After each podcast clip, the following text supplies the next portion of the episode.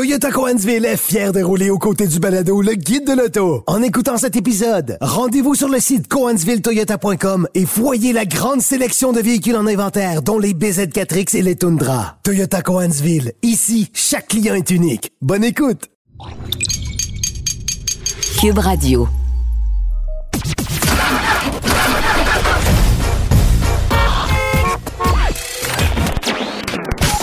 Vous l'avez vu? Vous l'avez lu? Maintenant, entendez-le. Avec Antoine Joubert et Germain Goyer. Le guide de l'auto. Cube Radio. Bonjour tout le monde, bienvenue au Guide de l'Auto, édition du 10 septembre 2022. Germain, bonjour. On va y aller avec le 10 décembre. Le 10 décembre, oui, ça va être plus, ça va être plus facile de même. Écoute, euh, bon, euh, pour ceux qui nous suivent euh, euh, plus précisément, ben ils ont remarqué que la semaine passée, il n'y avait pas eu d'épisode. Euh, ils peuvent se consoler en disant que cette semaine, on est de retour. Nous sommes effectivement de retour. Mais euh, il y avait eu un petit problème de console, justement, la semaine passée. effectivement. Ou, euh, euh, ou- ou du moins de gestionnaire de console qui... euh, en, en l'occurrence, moi-même, je ne suis pas technicien en audiovisuel, mais on arrive à se débrouiller à chaque semaine depuis presque tout presque tout près de quatre ans, mais euh, j'ai oublié de peser sur euh, le bouton enregistrer la semaine dernière. Alors, en toute humilité, euh, on vous explique, on vous expose et on vous explique notre notre problème et on est bien désolé de ça. On se reprend cette semaine avec pas moins de passion et d'énergie. Alors, il existe une émission virtuelle dans l'air quelque part que personne peut écouter. C'est pas est- parce qu'on l'a pas faite. Elle existe dans notre dans nos souvenirs Ouais, à c'est toi ça. et à C'est moi. pas parce qu'on l'a c'est pas tout. C'est parce que euh, c'est ça. Alors, euh, bon, cette semaine, euh, quelques petites actualités. D'abord, on parle de VinFast depuis un certain temps, mais là, ça semble officiel. On ouvre une première boutique au Québec et c'est pas, évidemment, un gros concessionnaire à grand déploiement comme ce qu'on est habitué de voir. On commence par une petite boutique dans un endroit très tendance pour tâter le marché un peu. Oui, effectivement, mais pour moi, c'est quand même un signe que c'est de plus en plus concret pour cette marque absolument. que personne ne connaît, qui arrive tout droit du Vietnam. Euh, c'est une première incursion dans le marché québécois et on s'installe au Carrefour Laval. Je- je- ça me fait sourire parce que c'est comme si c'était le meilleur moyen de rejoindre le Québécois moyen, c'était de s'installer dans un centre d'achat euh, de, de, de la banlieue de la plus grande ville de la province. Là, c'est assez, euh, c'est assez particulier, mais visiblement ça, ça, ça doit fonctionner parce que c'est pas la première marque qui s'installe là. D'abord, on a déjà vu Genesis s'installer Mais au qui centre. est toujours présent. Ah, c'est bon, qui est vois- toujours présent. Polestar, euh, qui au s'est début là installé là, ouais. mais euh, av- avant d'être euh, dans la cour arrière de chez Volvo, euh, de chez Volvo Laval. Et, et- et tous les concessionnaires de Laval qui mettent des voitures dans les allées du Oui. centre d'achat. Oui, oui, oui. Euh, BMW est bon là-dedans d'ailleurs. Là. J'ai l'impression qu'on place une partie de l'inventaire dans, le dans le centre d'achat. Mais en même Mais- temps, c'est à l'intérieur, c'est sécurisé, Ouais, ouais. on fait voir des véhicules, pourquoi pas. Alors, euh, cette boutique, hein, parce que, bon, on fait quand même la nuance avec les concessionnaires euh, plus traditionnels. Euh, là, on s'installe au Carrefour Laval et on aura les deux, les deux VUS qui seront d'abord lancés sur notre marché. Des VUS électriques, hein, on peut quand même le, le préciser. Donc, les VF8 et VF9. Euh, VinFast, pour nous, c'est une nouvelle marque, mais c'est une marque qui existait déjà euh, au Vietnam, on avait des véhicules qui n'étaient pas euh, électriques, mais on arrivera en Amérique du Nord qu'avec des véhicules électriques. Euh, véhicules électriques pour lesquels on aura la possibilité de louer des batteries. Donc, euh, c'est assez... euh, Mais au moins, on aura le choix. Parce qu'initialement, on nous disait que c'était la seule formule disponible. Alors Ce qui, est- ce qui était très audacieux, Ouais. qui euh, ne semblait euh, et qui devait être un frein pour certains consommateurs, on Ben. peut l'imaginer. On sait que quand on nous posait des questions sur VinFast, on nous regardait avec un sourire de "je suis vraiment pas sûr que j'ai envie de louer une batterie".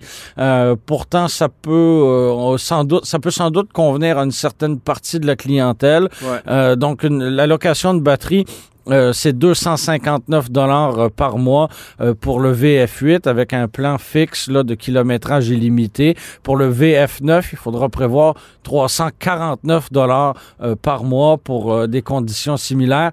On se rappelle qu'on pouvait louer, Antoine, une Volkswagen Jetta pour combien il y a quelques années? Oui, oui, c'est ça. À peu près ce prix-là. À peu près ce prix-là, mais là, c'est le prix seulement, seulement de la location de la batterie. Alors, c'est une nouvelle il y a beaucoup d'enseignement et euh, d'éducation à faire. Là.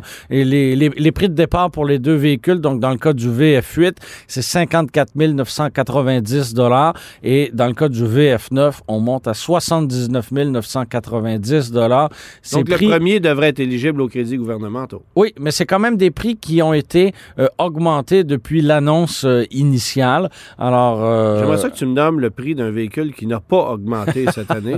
oui, effectivement, c'est pas il n'y en a pas beaucoup. Je pense que la liste serait, serait beaucoup plus courte. Euh, bon, il y a plusieurs facteurs qui expliquent ça, mais je pense que le dollar canadien, euh, c'est très difficile quand on n'est pas établi au Canada. Non, absolument. Bon, euh, Polestar également, qui avait une annonce à faire cette semaine, un, gain de puissance qu'on ajoute sur des modèles euh, Polestar 2 euh, par, euh, par nuage, en fait. C'est une, c'est une mise à jour qui est faite par nuage. Et de cette façon-là, ben, on obtient une voiture dont la puissance est supérieure. Effectivement, donc si vous êtes propriétaire d'une Polestar 2 2023, euh, d'une version à deux moteurs, eh bien, euh, vous aurez droit à une mise à jour. Vous n'avez pas besoin de vous déplacer en concession. Comme tu l'as mentionné, tout se fait euh, par nuage. C'est très abstrait, évidemment, mais c'est le même principe qu'une mise à jour de votre système d'exploitation de votre téléphone en gros, cellulaire. Si vous d'admission, on change le collecteur d'échappement, c'est ça? un, quart de tour à droite pour le carburateur. C'est ça. ajusté au tournevis plate. Et euh, donc, on aura un gain de 67 chevaux, ce qui... Euh, c'est quand même pas rien, là. Oui, c'est pas rien. C'est pas rien. Et ce qui euh, totalise 469 chevaux. Et dans le cas du couple, c'est un bond de 15 pour un total de 502. Hein. C'est pour la version à deux moteurs, là, évidemment. évidemment, cette, cette, augmentation de puissance-là, elle est significative parce que on trouvait déjà chez Polestar que le modèle à, un moteur euh, qui coûte à peine 5000 dollars de moins que le modèle à quatre roues motrices, on, trouvait que l'écart n'était pas significatif entre les deux, ce qui, nous, ce qui nous incitait à aller chercher le modèle à quatre roues motrices. Mais là, avec ce gain supplémentaire-là en plus... Euh, oui, mais qui a besoin de cette puissance-là, vraiment? Je sais, mais il y a tellement il y, a, tellement une plus-value d'aller vers le modèle à quatre roues motrices pour un montant qui n'est pas si grand que ça, euh, que, rares sont ceux qui vont prendre le modèle à deux roues motrices, ce qui n'est pas le cas de chez Tesla. Non, euh, c'est vrai. parce qu'il y a un écart significatif entre un modèle 3 euh, régulier puis un modèle dual motor. mais et, je... serais beaucoup plus hésitant de conduire une Tesla Model 3 à deux roues motrices qui est propulsée qu'une Polestar 2 qui, elle, est, une, voiture traction. Mais la pertinence d'opter pour une version à double moteur chez Polestar est peut-être plus, euh, euh, plus alléchante, justement, parce que l'écart de prix est plus petit. Oui, absolument. Derrière les plus grands athlètes se cache une réalité qu'on n'imagine pas vraiment, la pauvreté. Le journal a été à la rencontre de plusieurs sportifs québécois de haut niveau qui nous racontent leurs défis pour boucler leur fin de mois tout en essayant d'aller au bout de leurs rêves. Certains doivent travailler dans un bar ou encore dans un restaurant comme cuisinier, alors que d'autres doivent se nourrir au dépanneur. Nos héros du sport sont loin d'avoir une vie facile. Aussi, ne manquez pas la deuxième édition de notre cahier sur les secrets archéologiques méconnus du Québec, à lire samedi dans le Journal de Montréal et le Journal de Québec, aussi offert dans l'application. Guide de l'auto. Avec Antoine Joubert et Germain Goyer. Mis à l'essai, Germain, euh, cette semaine, une euh, berline euh, qui connaît un gros succès sur le marché canadien depuis nombre d'années, la Volvo S90. Pourquoi? Ah, c'est une, euh, c'est une excellente question. En fait, la réponse est toute simple. Je ne l'avais jamais conduite. Et euh, de par notre, euh, notre métier, on se doit de conduire euh, tout de la, de, de, de la rare voiture compacte à la grande berline de luxe. Ben, t'as Et, euh, compris que c'était un peu sarcastique. Oui. Parce qu'effectivement, c'est une voiture qui a d'innombrables qualités. mais Absolument. ça connaît tellement pas de succès. Non, non, non. Et, et- et pourtant, elle n'est pas, elle n'est pas moins pertinente. Et d'emblée, je tiens à préciser que lors de la dernière émission, j'ai parlé d'une euh, berline suédoise et qu'à nouveau, je parle d'une berline suédoise. Promis, Antoine, ça ne se reproduira plus cette année. Euh, Non, parce que Saab n'est plus là. non, c'est ça. Et l'année euh, tire à sa fin. C'est ça. Donc, euh, donc j'ai mis à l'essai la Volvo euh, S90 dans sa version Recharge. C'est une version à empattement allongé qui en fait une pratiquement une limousine. hein. On a on a énormément d'espace, surtout à la deuxième rangée. Je te mets au défi de t'asseoir et de tenter de toucher les sièges à l'avant avec tes pieds. Il y a énormément de- d'espace, énormément de dégagement. C'est confortable comme on peut à peine l'imaginer. Mais pour moi, la, belle surprise de cette voiture-là, c'est la, la j'allais dire la complexité, mais l'exécution de sa mécanique qui est effectivement très complexe. Donc, on a un moteur à quatre cylindres de 2 litres. Et là, J'y reviendrai, de, qui est turbocompressé, suralimenté, avec la technologie hybride rechargeable. Oui, juste ça. Et euh, ça. donc, euh, on, peut, on peut s'imaginer d'emblée que, euh, que- que- quelles seront les factures d'entretien liées à ça. Je préfère justement ne pas les, les imaginer et me dire que le client moyen quoi va louer pendant trois ans, redonner les clés et ça se terminera là. Donc, euh, on a 400 chevaux. 472 livres-pieds de couple. C'est énorme. Ça répond très, très, très rapidement. Ouais. Et moi, je suis fasciné de voir qu'avec une cylindrée d'un format, d'un d'un contenant de lait, on arrive à, à- à avoir autant de puissance, à avoir autant de performance. Et je mets quiconque au défi de s'asseoir dans le siège passager à bord de cette voiture-là et d'imaginer qu'on a un si petit moteur. Moi, c'est ce qui m'a, c'est ce qui m'a le plus frappé. Oui, oui. C'est vrai que cette voiture-là est impressionnante sur le plan technique. Euh, c'est vrai en même temps qu'il y a une complexité mécanique qui fait en Oui. sorte que les risques de, de bris ou de défaillance sont Ben, démesurément plus élevés que sans- chez euh, certains euh, compétiteurs. là, ça, c'est clair. Sans même qu'il y ait un bris ou une défaillance, juste l'entretien préventif lié à ça, euh, ça me ça me donne de- ça me donne des boutons. Je, je, je- je serais très euh, je serais très très inquiet là, disons euh, face à ouais, ça. Euh, je le disais, c'est une, une voiture hybride rechargeable. On peut parcourir 61 km en mode tout électrique. J'ai pas fait tout à fait ça, mais pas loin. Ouais, ouais. Euh, et, euh, mais ça demeure, ça demeure décent comme, comme autonomie euh, 100%, euh, 100% électrique. Euh, et ce qui m'a amené au bout de 900 km, là, après deux ou trois recharges euh, ici et là au cours de la semaine, à une consommation de 7,2 litres, ce qui est très, très, très peu. Et parlant de ce qui est très, très, très peu, c'est son prix. Parce que, et là, tu vas me dire, mais c'est une grosse berline de luxe, c'est cher, c'est dispendieux, c'est tout ce que tu veux. Oui, mais toute proportion gardée, c'est pas si déraisonnable que ça. Euh, dans le cas de la voiture que j'ai conduite, on avait un prix de départ de 77 000 on a rajouté 10 000 d'options, ce qui n'est pas euh, indécent pour une, une voiture de ce calibre-là, ce qui en fait une, une voiture là, de 87 000 Qu'est-ce qu'on a comme autre grosse berline euh, européenne? On peut penser à la fameuse euh, Mercedes Classe S, qui, oui, est un petit peu plus grosse. Oui, a une aura euh, qui, qui, qui rayonne et qui brille Ben, c'est assurément une plus. question de perception parce que. oui, mais attends, euh, regarde, regarde les prix, regarde les prix. Parce que la classe S, c'est 129 000 en prix de base. Il n'y a rien, là. En prix Ouais. de base. Ouais. Et là, attends, il y a pire.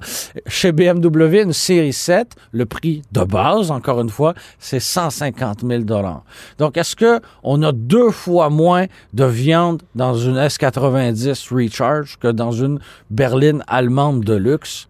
Non. Mais en même temps, la S90, bien qu'on l'ait allongé, qu'on en ait fait une version limousine qui est d'abord destinée au marché chinois, il Ouais. faut le mentionner, euh, parce que initialement, il faut savoir que la S90, lorsqu'elle est arrivée sur le marché sous cette forme-là en 2016, moi, j'avais pu la conduire dans- avec un empattement régulier. J'avais nettement préféré, là, honnêtement, euh, plus maniable, plus intéressante, plus belle aussi, parce Ah, que là, tu- mais le- tu- l'effet d'allongement me plaît plus ou moins.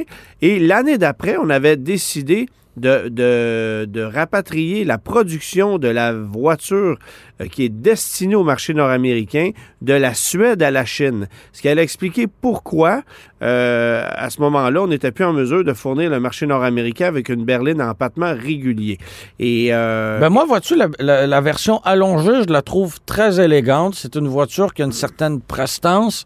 Euh, c'est rien de... de euh, on- n'en met pas plein la vue avec cette voiture-là, mais elle est élégante. Et comme tu le disais, euh, on en vend assez peu, ce qui la rend en quelque sorte assez exclusive. Oui, là. oui. Mais dans les faits, la S90, c'est une rivale d'une série 5, d'une classe E, de ce genre de voiture-là. Mais Et dans une que- configuration allongée, ben on peut Oui, se mais tu peux, pas, tu peux pas dire je vais ajouter 3 pouces à l'empattement, puis ça devient une rivale d'une classe S. Ça prend plus que ça. Mais en même T'sais- temps, c'est la moitié du prix. C'est la moitié du prix, effectivement. Euh, c'est on difficile est à moins battre. là. cher qu'une euh, euh, Genesis euh, G90. Euh, voilà. Euh, tu sais, qui est, qui, est, qui est en réalité une, une autre rivale de cette voiture-là. Euh, mais entre toi et moi, euh, je prendrais une Genesis. Ah oui? Je prendrais une Genesis. Ben, euh, Je je t'avoue que je serais bien embêté. Euh, euh, c'est certain que le, le, le- je, je sais que dans ce créneau-là, là, le, le, le logo qui brille, ça compte pour une portion des consommateurs. Produit pour produit. Évidemment que c'est pas la même vocation. Non, puis c'est pas la même technologie à bord, non. Le- la, la- la même technologie mécanique. Euh, on on l'a dit, c'est complexe, mais en même temps, euh, j'ai- été un peu fasciné par cet ensemble mécanique-là qui, lorsque neuf, fonctionne très bien. Oui, oui, là-dessus, là- là-dessus, je te suis. Écoute, de mon côté, moi aussi, j'ai conduit un véhicule à empattement allongé, quoique un peu différent, euh, Mais toujours dans le luxe? mais toujours dans le luxe. Le Land Rover Range Rover en version SE, donc en version, je peux-tu dire de base? Ben Euh, écoute, euh, tout Mais le- étant, tout étant grand, relatif. Le grand Range Rover à empattement allongé. euh, et c'est assez particulier parce que on allonge le véhicule au niveau des portières et non pas au niveau de la soute. Ce qui veut dire qu'on Contrairement à un Cadillac Escalade, par Ouais, exemple. c'est ça. Alors, on gagne plus d'espace aux jambes à la deuxième rangée, mais pas euh, plus d'espace pour les passagers de la troisième rangée ou de la soute à bagages. C'est contraire à ce que les Américains vont faire, littéralement. Alors, c'est une stratégie un peu spéciale. Euh, le point intéressant de ce véhicule-là, c'est qu'on a quatre roues directionnelles et ça tourne sur un 10 sous. Euh, on a sous le capot le moteur V8, qui est un moteur optionnel. Sinon, on peut avoir des six cylindres, une version hybride rechargeable aussi. Là. Mais un moteur V8 différent de ce qu'on proposait auparavant. Oui, parce que c'est un moteur issu de chez BMW. Avant, on utilisait le moteur, en fait, une, une, une, euh, une déviation ou d'une dérivation du moteur Coyote Ford 5 litres euh, euh, qu'on installait un peu partout. Mais là, les normes euh, ont fait en sorte qu'on s'est euh, rabattu du côté de chez BMW pour aller emprunter le 4,4 litres biturbo qui fait 523 chevaux que vous allez retrouver dans un X5 notamment. Euh, alors, c'est un moteur qui fait un travail exceptionnel. Évidemment, euh, c'est un véhicule qui pèse 2700 kilos, alors toute une masse à déplacer. Ça remorque 3500 kilos. Euh, C'est assez impressionnant, ça. oui, oui, c'est, quelque chose. Là. Mais c'est un, c'est un vrai camion très solide. On le sent quand on le conduit. Par contre, le véhicule que j'ai conduit, je vous le mentionnais, c'est une version, bon, de base, Avec des grands guillemets. toutes choses étant relatives, parce qu'on peut aller vers une version SV ou une version autobiographie. Et là, dans un contexte comme celui-là, ça, ça- ça part à 250 000 euh, pour le modèle le plus luxueux. Et après ça, vous ajoutez des options. 250 000 Oui, exactement. Et on n'est pas gêné d'offrir un véhicule si cher? Non, les jeunes l'achètent. C'est fascinant. quand même. hein. Mais euh, le véhicule que j'ai conduit, qui avait quelques 30 000 d'options, incluant des roues de 23 pouces, Euh, bref, euh, euh, on était à 177 000 et des poussières pour un véhicule qui n'avait pas de siège massant, pour un véhicule qui avait une banquette trois places à la deuxième rangée, tout ce a de plus traditionnel. Et là, on peut penser que tu fais, tu fais ta princesse, là, mais quand on paie une somme aussi élevée, c'est des, des, que commodités qu'on s'attend à des avoir de massants, t'as série. ça dans une Genesis de milieu de gamme. là. Voilà, voilà. Euh, un Range Rover à 177 000 euh, quand tu as l'impression qu'il manque des options. C'est un euh, peu décevant. C'est quelque chose. C'est un petit peu ouais. décevant. La finition est magnifique. Oui. La conduite, c'est extraordinaire. Euh, c'est un véhicule qui est très solide. Ça freine, c'est incroyable, malgré le poids. Euh, mais il y a des craquements, il y a des bruits de caisse. Et ça, euh, je trouve ça un peu inacceptable. Ben, vois-tu, moi, j'avais con- j'ai conduit euh, plus tôt cette année le Defender dans sa version Ouais. euh, dans sa version 110 avec le moteur V8 et effectivement des craquements et des bruits de caisse, j'en avais entendu, j'en avais ressenti et ça m'avait un petit peu euh, un petit peu fatigué là. Mais je t'avoue que à la, à la conduite du Range Rover, euh, et je conduirai prochainement le Range Rover Sport aussi, euh, de nouvelle génération, euh, je suis plus un je suis plus un amateur des, des, des Land Rover que des Range Rover. Donc plus dans l'aventure et le tout terrain oui. que euh, euh, d'avoir des véhicules euh, des, des vitrines de luxe. là. Ben, des vitrines de luxe puis des véhicules, je veux pas dire un peu plus motu vu, mais euh, Quand même un petit on, peu, on là. joue la carte de la bourgeoisie Ouais. davantage avec un Range Rover qu'avec un Defender. Et, et la conduite du Defender me plaît, la position de conduite, l'image que ça dégage me plaît davantage.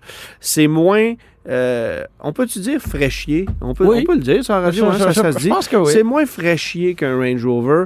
Et puis, j'ai pas le choix de te dire que je me faisais énormément regarder et j'avais, sans dire que j'avais un malaise Mhm. à conduire ce véhicule-là, T'étais pas j'avais 100% à l'aise j'avais le syndrome de l'imposteur. Alors qu'à bord d'un Defender, qui peut offrir le même niveau de performance, le même niveau de luxe, euh, bon, évidemment, tu n'auras pas... l'assumais un petit peu Je plus. le l'assumais beaucoup plus. Alors, c'est- rendu là, c'est une question de goût, Oui. c'est correct, mais euh, personnellement, euh, j'aime mieux le côté un peu plus traditionnel de Land Rover que cette direction qu'a pris, euh, qu'a pris Land Rover avec les produits Range Rover. Euh, Mais bien... qui visiblement plaît à une part de la clientèle. Ah ben c'est clair, là, ça c'est correct. Euh, Puis c'est- c'est Mais c'est ça- très ça personnel. Demeure, ça demeure un véhicule très impressionnant, le Range Rover, et un véhicule à battre pour certains manufacturiers, parce que pas besoin de te dire que du côté de chez Cadillac, avec l'escalade, euh, on cible notamment le Range Rover. Euh, Jeep, avec le Grand Wagoneer, l'a dit publiquement. Voilà le véhicule qu'on cible euh, comme principal concurrent, sans nommer l'escalade. Bon. C'est prétentieux un petit peu, ça. Un on peu, va pas, se cacher, on Mais, va pas se le euh, cacher. Mais bref, mais on en vend des euh, Grand Wagoneers, soit dit en passant. hein. Oui, Les oui, ventes oui. Sont, sont plus impressionnantes que ce à quoi je m'attendais. Derrière les plus grands athlètes se cache une réalité qu'on n'imagine pas vraiment, la pauvreté. Le journal a été à la rencontre de plusieurs sportifs québécois de haut niveau qui nous racontent leurs défis pour boucler leur fin de mois tout en essayant d'aller au bout de leurs rêves. Certains doivent travailler dans un bar ou encore dans un restaurant comme cuisinier, alors que d'autres doivent se nourrir au dépanneur. Nos héros du sport sont loin d'avoir une vie facile. Aussi, ne manquez pas la deuxième édition de notre cahier sur les secrets archéologiques méconnus du Québec, à lire samedi dans le Journal de Montréal et le Journal de Québec, aussi offert dans l'application. Laissez faire votre clientèle. Entrez directement dans le guide de l'auto. Cube Radio. Germain, au cours des derniers mois, on a eu la chance ou peut-être la malchance de, de redécouvrir le salon de l'auto de Détroit, plus récemment celui de Los Angeles.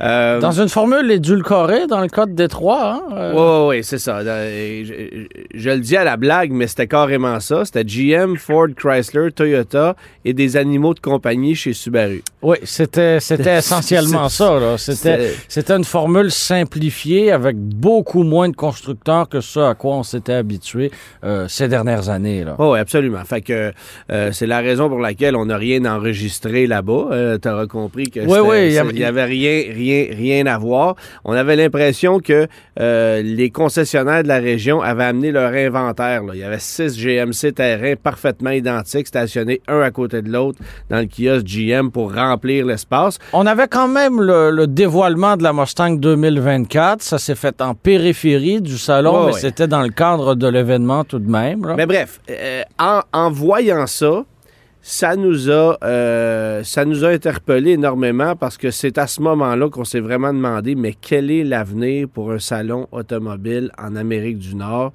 euh, qui a une vocation internationale comme celui euh, de Détroit? Après ça, je dirais que Los Angeles, ça nous a réconcilié un peu. Euh, C'était pas un salon où il y avait énormément de dévoilements, mais au moins il y avait une majorité de, de constructeurs qui étaient Ouais. présents. Évidemment, il y a des sous à Los Angeles, alors tu as compris que que- qu'il y a un certain intérêt de ce côté-là. Mais en même temps, Hmm. Détroit, c'est la ville de l'automobile. Oui. Ou c'était la ville de l'automobile. ouais. Il fut une époque euh, que tu n'as pas connue Mm. où c'était où c'était où c'était la ville d'automobile. Tout ça pour dire que Montréal s'en vient à grands pas. Euh, pendant deux ans, euh, on n'a pas tenu d'événement. On a essayé euh, longtemps, on a essayé euh, de différentes formules qui n'ont pas fonctionné ou qui ont plus ou moins fonctionné. Euh, et pour en discuter et pour parler surtout du prochain événement qui aura lieu euh, dans quelques semaines à peine, là, à la fin du mois de janvier, bon, on est avec Denis Dessureau, qui est vice-président exécutif du Salon de l'Auto de Montréal. Salut, Denis. Bonjour. Bon matin, messieurs.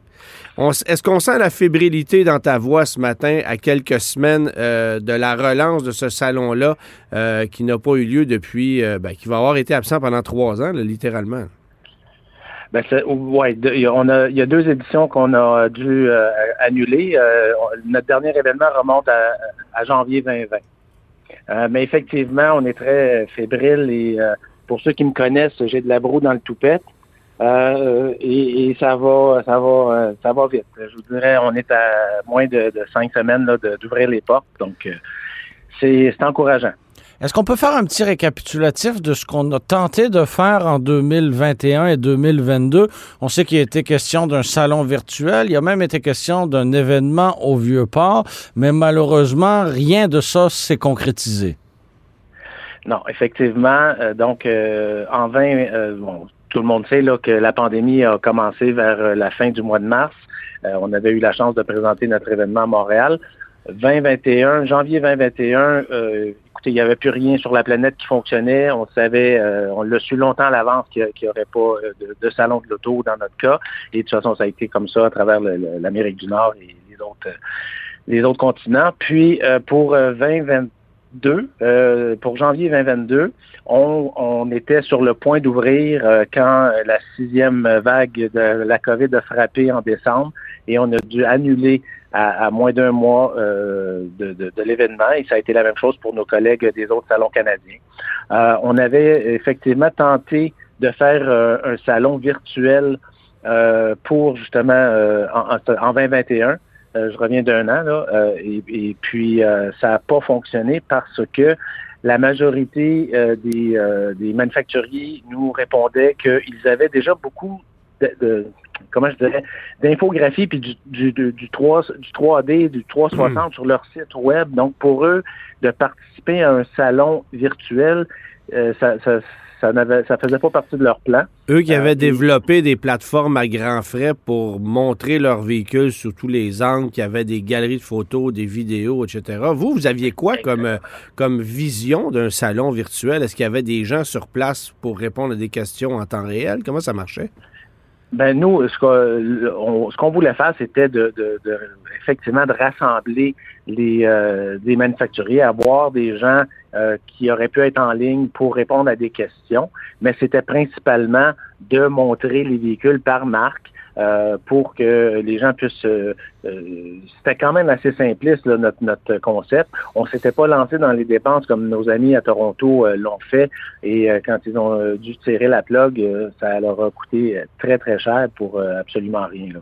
Mais nous, c'est ça. C'était assez simpliste, mais comme euh, euh, on a tous fait une zoomette aiguë à un certain point, les gens étaient plus intéressés de, rester branchés en ligne. L'expérience, pour ceux qui l'ont fait, l'expérience pour le consommateur était intéressant parce que il, voyait, allait voir ce qu'il voulait bien voir. Par contre, pour l'exposant, c'était il y avait zéro contact. Euh, si les gens ne, f- euh, ne cliquaient pas sur le bouton, euh, le, le, le bot qu'ils appellent, Ouais. ben là, ils- eux, là, il se passait absolument rien, ils ne voyaient rien, ils ne savaient pas ce que c'est. tu sais, c'est- Ouais, c'est ça. OK. Bon, ensuite, vous avez eu l'idée de faire quelque chose dans le vieux port de Montréal, un endroit particulièrement accessible pour l'automobiliste moyen. Quelle était l'idée de ça? Ben, euh, encore une fois, le fait qu'on avait annulé euh, de janvier 2022, on voulait rassembler tout ce qui dans le fond, notre, notre moto, c'était tout ce qui roule. donc, on avait invité tous les manufacturiers de, de voitures, de véhicules euh, on avait évité les, véhicules récréatifs, on avait euh, les, quads et ces choses-là, tout ce qui était euh, récréatif. Et on voulait rassembler ça au grand au terminal Le Grand Quai, le nouveau terminal maritime qu'il y a dans le Vieux-Port. OK, d'accord. Et ça a été on a dû annuler encore une fois à la dernière minute parce que là, on était vraiment dans le, problème de manque d'inventaire, mais à tous les niveaux, toute industrie confondue. Oui, ben, c'est un problème qui, persiste et signe hein, encore aujourd'hui. Absolument. Bon, évidemment, euh, le prochain salon euh, de l'Auto de Montréal aura lieu dans quelques semaines. C'est toujours au Palais des Congrès. Euh, un endroit qui est pas nécessairement facile d'accès non plus. Ça a été un problème pour les précédentes éditions, là, question stationnement. Mais je me permets de te dire, Denis, que je suis particulièrement inquiet pour cette année. Euh, considérant qu'il y a actuellement des barricades en raison de la COP 15 et que euh, on dit devoir les retirer avant le 20 janvier. Euh, le Ce qui nous amène à minuit moins une. Là. Ben, je veux dire, la journée de presse va avoir lieu avant ça. Il faut que les mhm. véhicules soient entrés avant ça. L'accès au Palais des Congrès est un cauchemar. En plus, la mairesse a eu l'excellente idée d'aller planter des pots à fleurs en plein milieu du boulevard Vigée pour faciliter encore une fois la circulation en périphérie du Palais des Congrès. Tu, pourrais enfourcher ton vélo, Antoine, depuis la rive nord de Montréal et accéder au Palais des Congrès en plein mois de janvier euh, sur ton vélo. Moi, je vois pas d'inconvénient à ça. Moi non euh, plus. D'accord. Je sais pas si ça existe des vélos avec des sièges chauffants. Ah, si tu y mettais du tien un peu, là, ça irait mieux, non? Euh, je, te, mentionne que je suis venu ce matin à la radio en véhicule électrique. En, bicyclette? ah, d'accord. Et toi aussi, d'ailleurs. Moi aussi. On, y, on reviendra ça. Mais c'est déjà un ennemi, un véhicule électrique à Montréal. Enfin bref, euh, revenons au Palais des Congrès parce que là, euh, je comprends que euh, ça va être un enjeu cette année pour vous. Là. Ben, nous, on est déjà en communication avec le, gestionnaire, l'entrepreneur qui a fait l'installation, qui doit faire la, désinstallation. Est-ce qu'il est parti en vacances pendant le temps des fêtes en Floride ou Ça serait mieux on, pas. On souhaite que non. on souhaite que non. Mais euh, ils vont commencer le démantèlement dès la fin de la COP 15. Et puis, bon, ce qu'on a lu, et euh, c'est qu'ils ont, ils auraient jusqu'au 20 janvier pour terminer de ramasser le tout. Mais le fait qu'on est en constante communication avec eux, on va euh, s'assurer de libérer les endroits stratégiques pour donner accès, un, premièrement au montage du salon d'auto. C'est quand même six jours de montage. Et puis, on a beaucoup de, de matériel à rentrer. Et après ça, ben, comme je vous dis, euh, on va s'assurer là, que, en collaboration avec la ville, l'entrepreneur, puis euh, le, palais des congrès, là, que tout soit, euh, soit, fluide. Parce que les gens, j'invite les gens à aller peut-être googler de quoi a l'air le palais des congrès en ce moment, mais il y a une prison le, Palais des Congrès est actuellement emprisonné par des barricades de sécurité qui sont probablement nécessaires pour l'événement en mhm. cours, mais il va juste falloir être rapide, être vite sa gâchette pour les retirer après. C'est ça l'enjeu. Euh, bon, et, là, quelle est la motivation réelle de la Ville de Montréal de tenir ce type d'événement-là? Oui, considérant que la mairesse... Euh, n'en veut pas de ces événements-là. Ah, ça ne cadre pas avec sa philosophie. Elle était d'ailleurs absente du salon du véhicule électrique de Montréal qui est supposé être plus vert que vert. Même ça, elle a levé le nez, le, nez sur ça. On sait qu'il y avait plusieurs dignitaires, il y avait des ministres, des, des ministres provinciaux, fédéraux, mais la mairesse de la ville dans laquelle se tient l'événement, elle brillait par son absence. Ben d'ailleurs, corrige-moi si je me trompe, Denis, mais moi je me souviens qu'à chaque euh, journée média euh, du Salon de l'Auto de Montréal, à l'époque où euh, M. Coder était maire de la ville, il était présent pour, pour venir dire un petit mot. Euh, à l'industrie pour venir voir ça, alors que la mairesse ne s'est jamais pointé le bout du nez là-bas. Non, puis écoutez, c'est pas parce qu'on ne l'a pas invité, c'est que effectivement, elle, a, décidé de ne pas venir euh, depuis qu'elle est euh, au pouvoir. C'est, c'est, c'est, c'est fascinant, là. Mais quand- pro- probablement que Denis Coderre, lui-même en étant plus euh, maire de Montréal, accepterait de venir au salon, lui. Ouais, il va probablement être là comme, comme, comme, comme journaliste durant la journée média. Mais ça, c'est bon. Il y a, il y a une question d'intérêt. Bien correct, sûr. c'est correct que tu n'as pas d'intérêt pour l'automobile. Mais en même temps, Il faut reconnaître l'envergure de cet événement qui se tient dans la ville que tu diriges. voilà, tu sais, moi, j'ai pas d'intérêt pour les papillons. Puis à chaque année, au Jardin botanique, il y a un événement. Puis la mairesse se déplace pour aller euh, en parler. Puis bon, c'est, tu comprends ce que je veux dire. C'est- Absolument. Et, et- et je pense que ça fait déplacer quand même un peu de monde, le Salon de l'Auto de Montréal. là. Euh, 180 à 200 000 personnes à chaque édition. D'ailleurs, cette année, ça sera un enjeu, Denis, parce que, euh, bon, évidemment, on sait que vous faites un peu compétition au Salon du véhicule électrique qui a eu lieu deux fois plutôt qu'une depuis que les règles se sont, euh, euh, se sont euh, euh, Assoupli. a- assoupli, voilà, exactement. Et, euh, et euh, comme le salon de cette année n'est pas exactement identique à ce qu'on a connu comme formule euh, dans les années passées, mais ça pourrait peut-être freiner une partie euh, de ceux qui sont habitués de le visiter. Là. Oui, écoutez, nous, on est quand même euh, réalistes. Euh, Nous, dans nos pro- dans nos euh, prédictions, euh, on, on- on- s'attend à une légère baisse parce que euh, il n'y aura pas de cachette. Là, on n'a pas un salon complet si on le compare euh, à la- au salon euh, 2020, où déjà, avant la pandémie, il y avait des manufacturiers qui ne participaient plus à des salons de l'auto.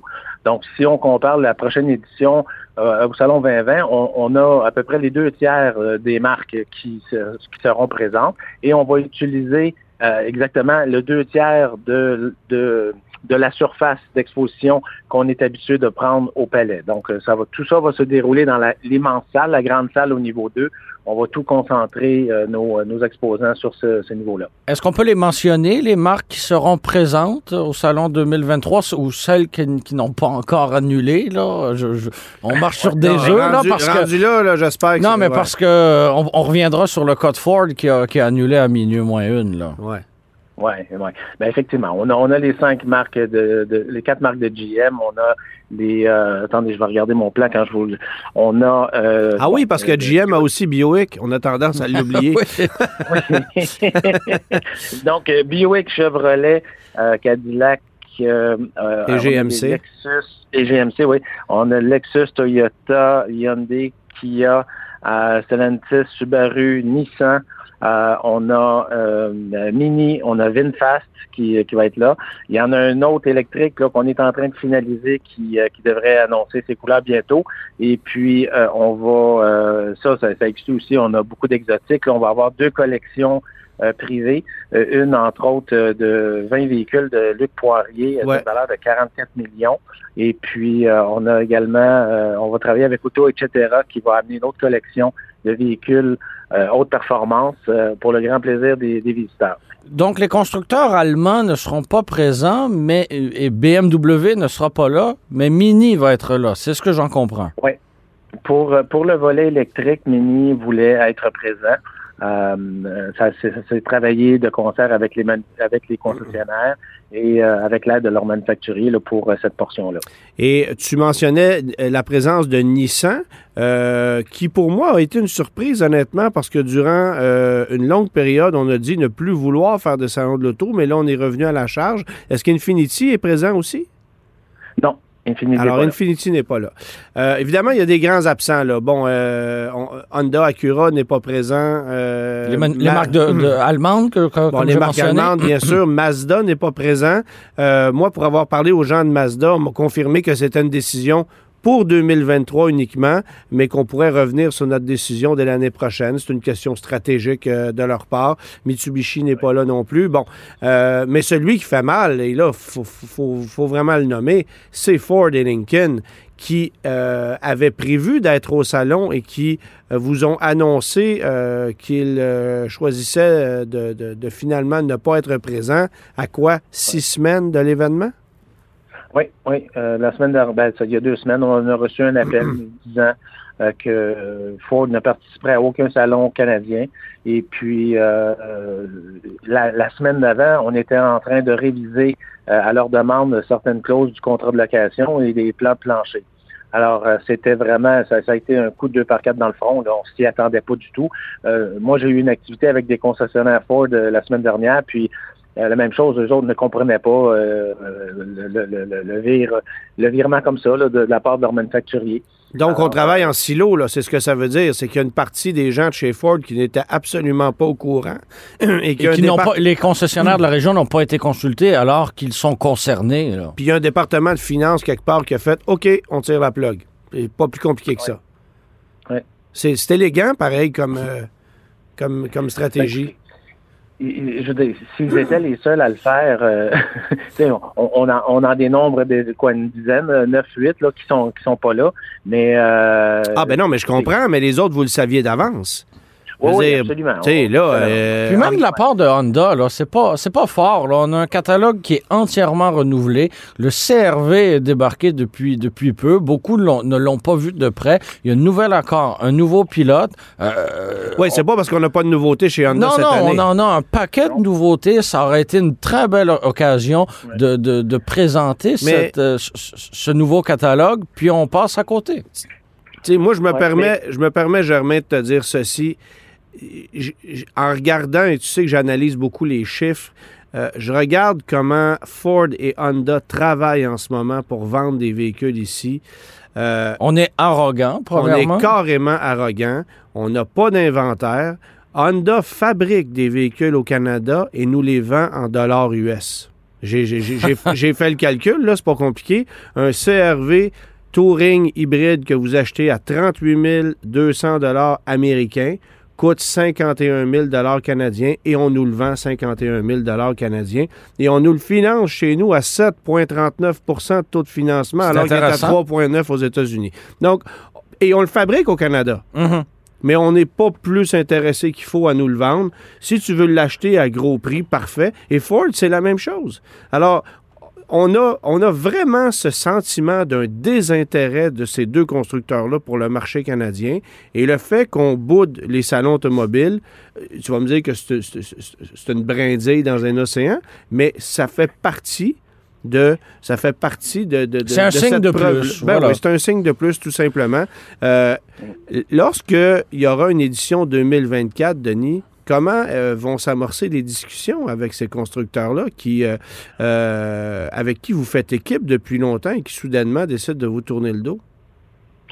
Écoutez, c'est malheureusement pas la première fois qu'on a une cancellation de dernière minute de la part de manufacturier. On l'avait vécu avec Volvo, pour ne pas le nommer, il y a quelques ouais, années. je me souviens. ouais. L'impact est moins grand, par contre. C'est plus facile de remplir un kiosque Volvo qu'un kiosque Ford. Là. Ouais. Absolument. Mais vous savez, euh, il y a deux choses. Euh, le salon de l'auto est organisé par la Corporation des concessionnaires automobiles de Montréal. Donc, c'est l'ensemble. Le salon appartient à l'ensemble des concessionnaires de, du Grand Montréal et euh, ce sont des franchisés. Alors, ça, il faut que la discussion continue. la mission première du salon de l'auto, c'est de, de, de, mousser les ventes pour le printemps. Donc, ça a tout le temps eu lieu depuis 1914, euh, le premier salon. Là, on est à la 78e édition. Et puis, euh, ça, c'est la mission première. Donc, si les manufacturiers désirent participer, euh, nécessairement, les membres concessionnaires ne pourront pas les refuser. Fait que nous, on va on, vous savez, on est, on est l'ami de tout le monde. Hein? On veut, on veut être gentil avec tout le monde et on, va accepter ceux qui, qui vont revenir en 2024. Puis on souhaite que 2023 va être un succès en termes de, visiteurs et puis ça va inspirer les manufacturiers à revenir pour 2024, surtout quand les la production va reprendre et qu'ils vont avoir des cours pleines et puis que là, ils vont avoir besoin de faire de la promotion. Parce que là, présentement, vous le savez, la promotion, ça existe presque plus autant à la radio que dans les journaux, que, vous savez, ils n'ont pas besoin de vendre. Tout ce qu'ils produisent est déjà vendu. Mais non, la publicité, euh, la, publicité automobile aujourd'hui, c'est pour faire rayonner une image de marque, c'est pas pour vendre des véhicules. C'est, effectivement, ça sert absolument à rien. On voit pas bien ben, de, publicité du 239 par mois à 0% d'intérêt. Pneus d'hiver inclus, là, non, c'est, un petit peu plus rare. Euh, euh, tantôt... Il y, a moins il y a moins d'incitatifs, effectivement. Tantôt, bon, on, mentionnait une, une, baisse d'achalandage. Est-ce qu'on est capable de mettre un chiffre sur euh, la diminution qu'on prévoit dans les calculs internes? Ben, écoutez, nous, on, comme je dis, on est réaliste. On, on a fait une prédiction. On, on s'attend à avoir une, une, baisse entre 25 et 30% du nombre de visiteurs. Donc, fait que, mais écoutez, euh, nos, ça veut dire qu'il va y avoir plus de parking. Ouais. hein? Mais nos, nos, collègues à Toronto ont commencé leur, la vente de billets euh, et puis euh, ils ont plus de billets vendus dans les premiers jours qu'il y en avait l'année dernière euh, avant que le salon euh, commence. Que, et c'est la même réalité pour eux? Absolument. Ils ont les mêmes absents que nous à Montréal. OK. Sans exception. Oui, euh, oui. Okay. Et, et la formule est la même. Euh, c'est, ça se tient euh, quoi au mois de mars ou à la fin février à Toronto? Non, février. Février, ouais, oui. Tout le temps. Ouais, ouais. je le sais parce qu'à chaque fois que j'allais assister à la présentation média du Salon de Toronto, je me le faisais dire par ma blonde parce que c'était la Saint-Valentin. Ah, ah, ah, ah, ah c'est, Saint-Valentin. Ouais, c'est ça. je me suis économisé bien des boîtes de chocolat en allant au Salon de Toronto. Merci pour ce volet sur euh, ta vie sentimentale. Ah, ça m'a fait grand plaisir. hey, on peut pas passer sous silence le fait que depuis 1325 ans, vous ayez un porte-parole qu'on connaît bien, Bertrand Godin. J'exagère un peu, mais il est là depuis un sacré bout de temps. Euh, quel sera son rôle cette année euh, dans le contexte d'un salon comme vous présentez? Ben, euh, Bertrand, vous le savez, c'est un communicateur, c'est un rassembleur. Euh, il adore euh, quand il vient au salon euh, pendant les, les 10 jours de l'événement. Il se promène dans les allées, il parle avec les gens euh, et, et, son rôle, ça, ça va être ça. C'est, c'est, vous le savez, il passe bien encore. on n'a pas de difficulté à avoir des entrevues avec lui pour parler du salon. Euh, il connaît, il connaît l'automobile, il connaît les techniques et tout ça. Donc, c'est vraiment un excellent porte-parole pour le salon de l'auto. Et étant un nouveau propriétaire de Ferrari, j'imagine qu'il va jaser un peu avec Luc Poirier, qui va en amener quelques-unes. Euh, Peut-être va-t-il se faire une nouvelle amitié sur place. Ah, c'est possible, c'est possible. bon, évidemment, euh, en terminant, Denis, peut-être nous rappeler les dates de l'événement? Oui, ça va être du 20 au 29 janvier prochain au Palais des Congrès. Pour ceux qui ont peur de ne pas avoir de stationnement, il y a une station de métro sous le Palais des Congrès. Et donc, ça va être facile euh, à ce moment-là de, de, de, vous rendre. Les billets vont être en ligne dès la semaine prochaine. Et puis, euh, ça, ça, fait des beaux cadeaux de Noël, ça, pour, pour les gens quand on ne sait pas quoi donner. Là. La, Et... la, station de métro est fermée en ce moment, mais on, elle devrait être réouverte à temps pour, pour le salon.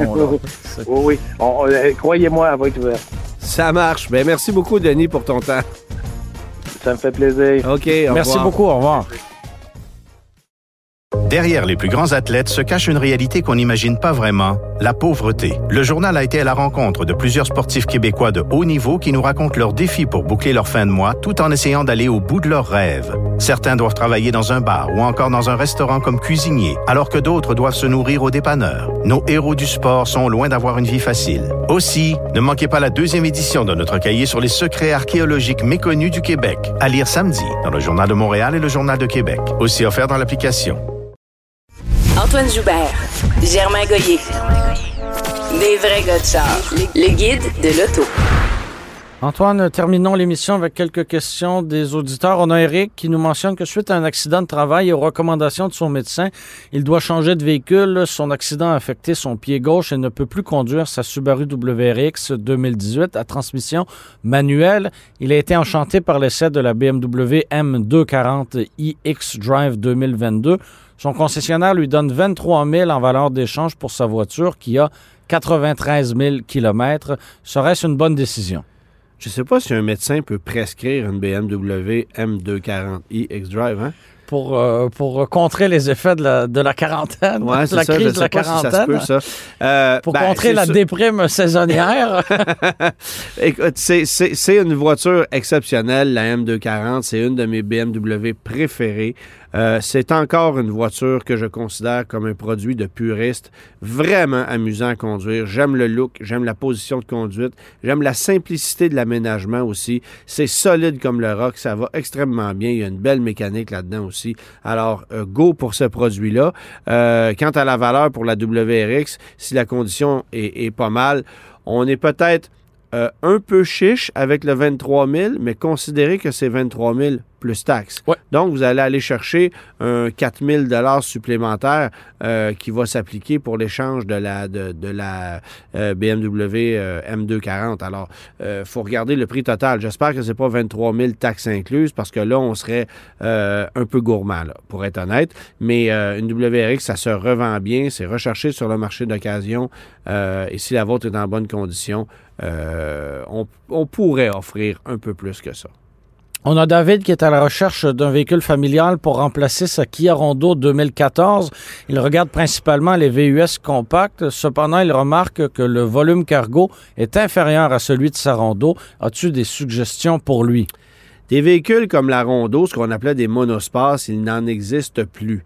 Euh, Ford a même annoncé l'abandon récent du Transit Connect, qui existe en version passager, mais c'est un véhicule de niche beaucoup trop cher pour ce que ça a à offrir. Rendu là, euh, achetez-vous une fourgonnette et puis euh, voilà. Mais effectivement, pour aller chercher l'espace euh, qu'on retrouve dans un rondeau, il faut minimalement... Sans avoir un format trop encombrant. Ben, il faut, minimal, faut minimalement aller dans des gros VUS compacts. Alors, un Volkswagen Tiguan, par exemple, l'Outlander chez Mitsubishi, euh, peut-être le nouveau CRV et encore.